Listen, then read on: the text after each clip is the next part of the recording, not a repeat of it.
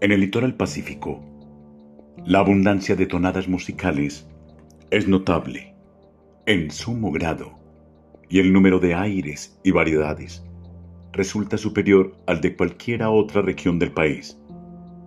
Esto es explicable por tres factores principales. A. La presencia de cuatro tribus indígenas importantes, cuya música ya dejamos considerada.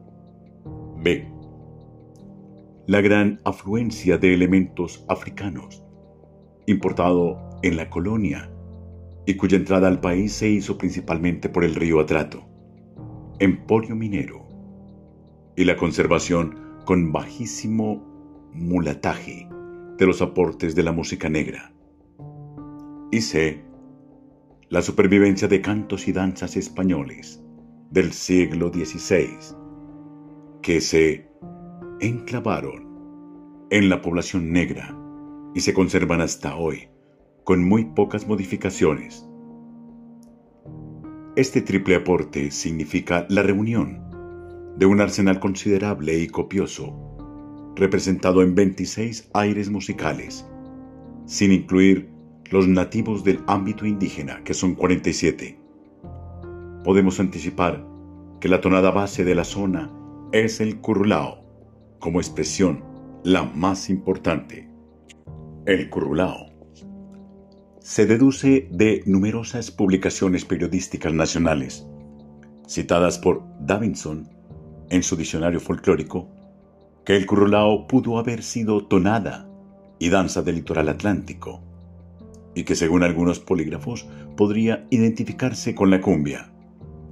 Nosotros lo ponemos en muy remota posibilidad, por sus características africanas tan señaladas, al paso que la cumbia es samba, pues asocia melodías indígenas con ritmos de tambores africanos.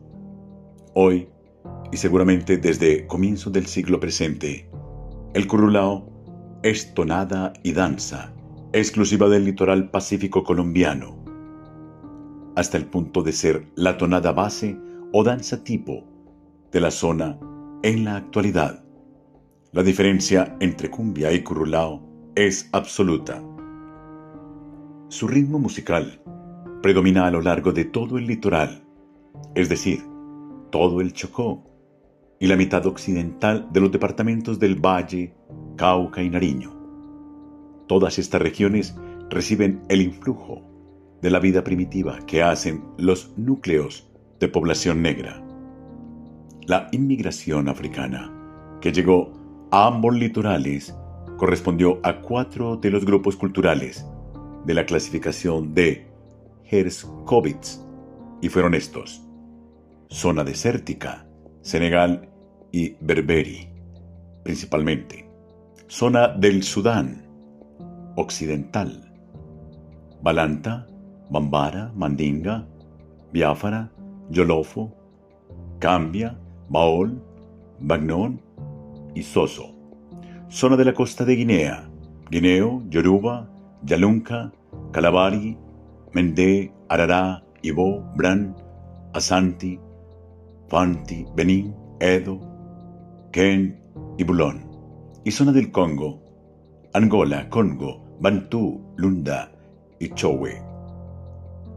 La composición demográfica del litoral atlántico colombiano está mucho más homogenizada y se observa ya un mulataje firmemente definido y aún ciertos grupos de zambaje. Se exceptuarían núcleos mínimos, como el de los negros del palenque de San Basilio, al sur de Cartagena, que se mantienen puros y aislados, modalidad cultural. Lumbalú la composición demográfica del litoral pacífico está mucho menos definida y el predominio del tipo africano es muy notorio. La mezcla con nativos no existe en la práctica, dado el carácter tan disímil de las dos razas. El indio desprecia al negro y el negro odia al indio. Dos barreras detienen también a indios y negros, manteniéndolos marginados del interior del país. Los indios en salvaguarda de su libertad, no salen de su ámbito actual, selvático, Los negros tampoco sobrepasan las costas. La costa húmeda y cálida. Baja, indispensable para su supervivencia en zonas altas, secas y frías, el negro sufre gran detrimento. El indio, completamente adaptado a su medio nativo original, ocupa costas, valles o cordilleras, indistintamente. Volvamos a la consideración de las tonadas musicales de la zona.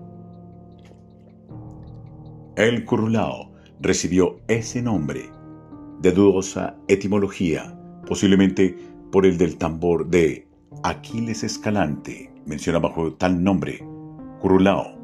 Sin embargo, sabemos que existe en la actualidad todavía el tradicional tambor de un solo parche, llamado cununo, nombre quechua que nos indica el origen de ese membranófono.